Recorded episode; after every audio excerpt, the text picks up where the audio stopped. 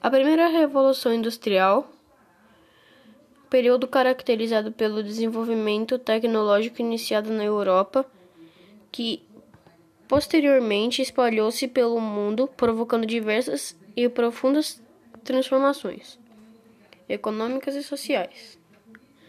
A primeira revolução industrial iniciou-se por volta de 1760, marcando a transmissão de um sistema feudal para o sistema capitalista, e durou até os meados de 1850, quando, então, iniciou-se a segunda fase da Revolução Industrial.